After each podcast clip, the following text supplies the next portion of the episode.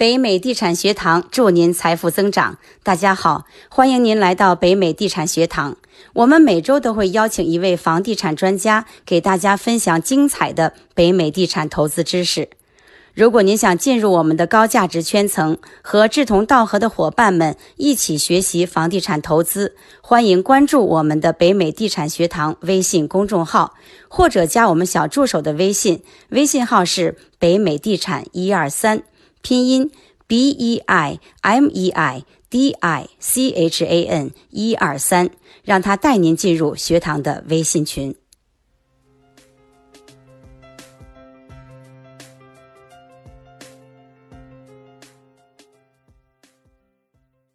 北美地产学堂祝您财富增长。再次感谢大家来到北美地产学堂来参与这次的分享。我是今天的主持人 Grace。我们今天请到的嘉宾是 Lila，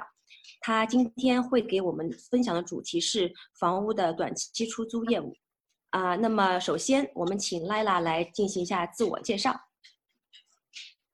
Hello，大家好，我是 Lila。啊，首先呢，非常感谢北美地产学堂给我这么一个机会，让我来分享我的一些经验吧。呃，我呢就是从念完 MBA 之后呢，就是各种机缘机缘巧合呢，从事了 IT 方面的工作。我在 LA 单趟 LAK 工作，嗯，正是因为我在洛杉矶市里面工作，让我看到了这个洛杉矶这几年房产方面的呃变化呀，非常的快。然后我呢就开始慢慢的就是说看看房啊，然后买房。然后买了，最开始买了一个自己的住的一个房子，四房三卫。那我自己住呢，就觉得是不是太大了？而且我平时就非常爱旅游啊，有接触到了很多这些的平台，旅游平台。那我就把我的房子，把我的房间每个房间放在了那个短租平台里面，以每每晚七十到一百块钱这样的一个晚上，我按那个房间出租。那时候呢，我。四，我记得是四月份吧，然后第一个月就是扣除我所有的费用，我就赚了差不多五千多。然后我觉得，嗯，这个行业还是不错的。从此以后呢，我就爱上了这个短租行业啊，把自己的房间每天，嗯，就是按天数，然后这样租出出去。啊，我这样就是把这个，呃，出租的这些收益呢，然后就每年都拿去买房子，是这样子。对，这样就是我慢慢的、慢慢的开始了我的这个房产投资的道路。嗯，好的。那么就是因为我们今天的主题是房屋的短租业务，请问短期出租业务的定义是指什么？一般短期出租的话，它是指三十天以下的出租啊，也可以就比如说一天的，也可以是一个星期的这样的一个出租。嗯，那么它的就是形式和平台是什么？还有就是您刚才也提到了您是怎么开始的，那么也请您分享一下，就是我们如何来开展短租业务。其实这个平台呀有很多平台，那我们现在大家所最就是说最了解的，比如说 M B B 啊，比如说 Booking.com 啊，TripAdvisor 这些都是呃比较嗯好的平台。在国内来说呢，比如说像蚂蚁搬家呀，嗯小猪啊，这些都是很好的一些平台。那哦，我觉得我们就是说，如果要开始考虑做短租呢，首先我们就是要考虑嗯，比如说它的一些合法性啊，因为有些城市它是对这方面没有。任何的要求的，但有些城市呢，它对这个其实是有一定的要求。比如说，嗯，洛杉矶吧，它最近就出，嗯，就是要求说，那个限制房东，啊，和那个租户每年最多在，呃，那个短期出租的房屋里面必须要住上一百二十天以上。然后，当然，房屋房东可以去申请增加那个出租日，但是要向政府啊，就是登记这些。比如说像纽约呀，还有芝加哥，还有嗯旧金山这些城市啊，都有一一定的就是说呃就是要求吧。所以说呢，就是我们最开始就要去就是了解这些方面的东西，而且当你了解说，比如说你那。你 你那个区域不需要就是去，嗯，就是去有这些限制的话，那最好了，那就直接就是把你的房子放在，嗯，那个 M B B 上或者是其他的短租平台。如果是你需要去申请一些什么东西呢？呃，申请一些什么证件呢？你就去啊申请。比如说有些地方它要求是一些 small business license 啊，还有有些就是说那个要注册一些 short term rental certificate 之类的。这个都是要具体按照当地的呃规定，然后去办就好了。嗯，这个手续费呢会花一点点啦，但是单一点钱，但是针对就是说，呃，它能够给你带出来的回报率，这其实已经真的是不算什么。所以说，就是说带最开始的时候，你首先要去查清楚你那地方是可是不是可以做这个短租的。然后他其实做这个短租的要求嘛，其实还是很没有没有太大的要求的。只要你有房子、有房间，甚至有房车，你都可以去出租，放到短租平台去出租。所以说，嗯，这个之前呢，就是说，嗯，这个非常的灵活性吧。当我们就是。当我们就是说，呃，知道就是说自己可不可以去，呃，那个地方可不可以出租房的时候呢，然后我们去，呃，呃，去登录，把我们的房子放在那种短租系统上，我们就要去就是想，呃，预定那个多少的多少的房价呀，每一个晚上是不是啊？嗯，然后那个房价你可以怎么去弄，怎么去，呃，怎么去计算呢？这些都是嗯有一定的技巧的。嗯，那我们里。以那个短租平台 M B B 做一个例子吧，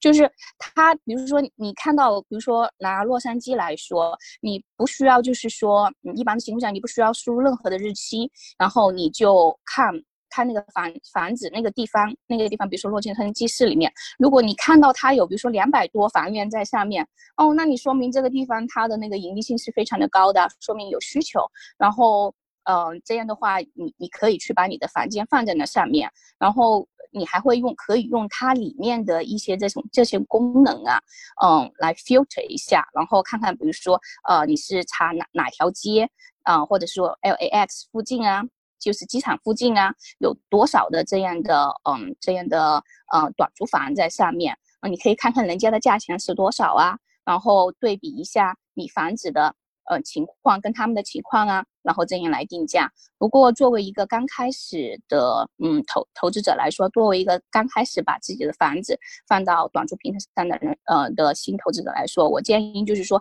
嗯，开始的价钱要低一点，然后让大家 book 的 book 就是你的房间的利率呃的率高一点。这样的话呢，嗯，你嗯可以就是说嗯跟他们客户呃有很好的互动啊。然后有跟 guest 有很好的互动啊，让他们给你好的一个 review 啊，这种情况呢，你就可以嗯，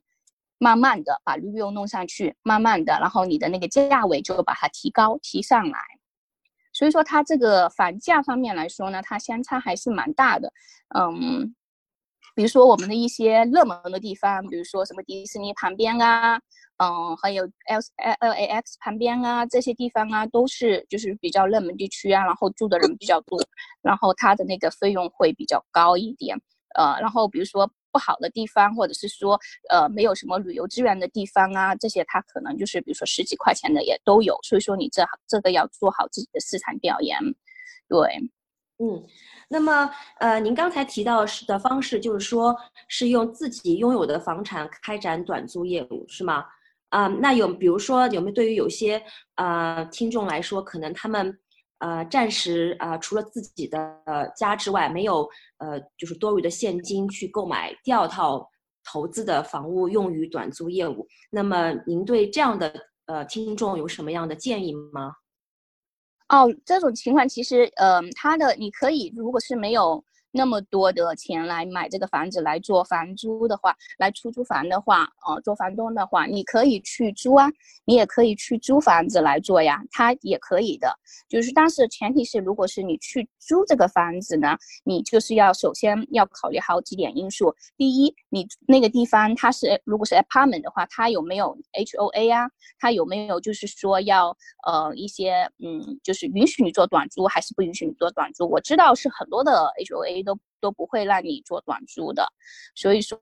嗯，这个就比较麻烦。一般的话，建议大家如果是租房子来做，嗯，短租的话，你就去找一些嗯 house，或者是，嗯，就是说，呃，找到 house 之后啊，你要跟房东说你这个是用来做短租的，然后跟他说清楚这个问题，而且你还要找房子的时候，你找 location 很重要，相当相当的重要。嗯，因为你做那个 location 的话，嗯，比如说。我们找房，因为一般 house 它都是在那种 neighborhood 里面，一般的话，如果是。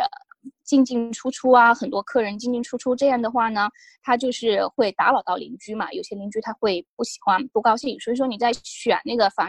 房 location 的时候，你就要选到就是说停车的这些问题，这些呃你要选你要选到在里面。还有就是说卫生方面的，就是尽量不要给我们的邻居啊，就是造成一定的困扰，因为他造成的困扰，他们会就是说可能会抱怨，嗯，告到 city 那边去，对。但是，一般的邻居他都还是蛮好。你之前你会有跟他们说一下，呃，告诉他我们会有人就是会呃短租的客人会过来，然后但是我们他们都会很安静啊，不会引起任何的嗯嗯去吵闹到他们的情况这种情况，对，跟他们去说一下。嗯，那么这种方式就是等于是说是自己去当二手房东，就是自己先去。租一个出租，然后用这个出租再转租出去开展短租业务，是吗？那么像这样的方式的话，就是您刚刚也提到一些房源，就是非常非常重要，就是 location 就需要在一些交通就是比较方便，然后不太影响邻居的地方，或者是就是一些呃需求比较大的地方。那么除此之外，有没有对房间大小、数量等等有什么呃看法吗？哦，这个当然，因为那个房间来说的话，呃，你去找这样的房子的时候，呃，当然你要首先是看你是是以什么目的的，就是比如说你是想以整套房子出租的呢，还是只单个房间出租？因为根据不同的地点，然后这有一点侧重点，比如说在机场附近，它一般是。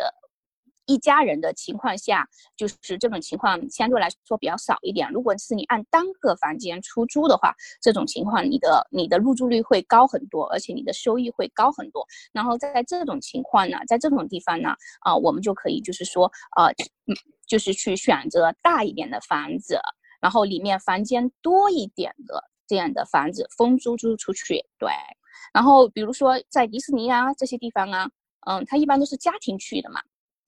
就是好一家庭好好几呃好几个人啊，一般有时候甚至是一个 group 十几个人去的。那这种情况呢，你就可以把你的房间呢，就是嗯整个房子把你的 house 整个房子租出去，然后这样也可以达到很高的效益。对，所以说这个嗯对于那个 location 来说就是相当的重要吧，因为房地产大家都说的是房地产投资永远离不开的就是 location location location，是不是啊？对，是的，嗯，那您能在这种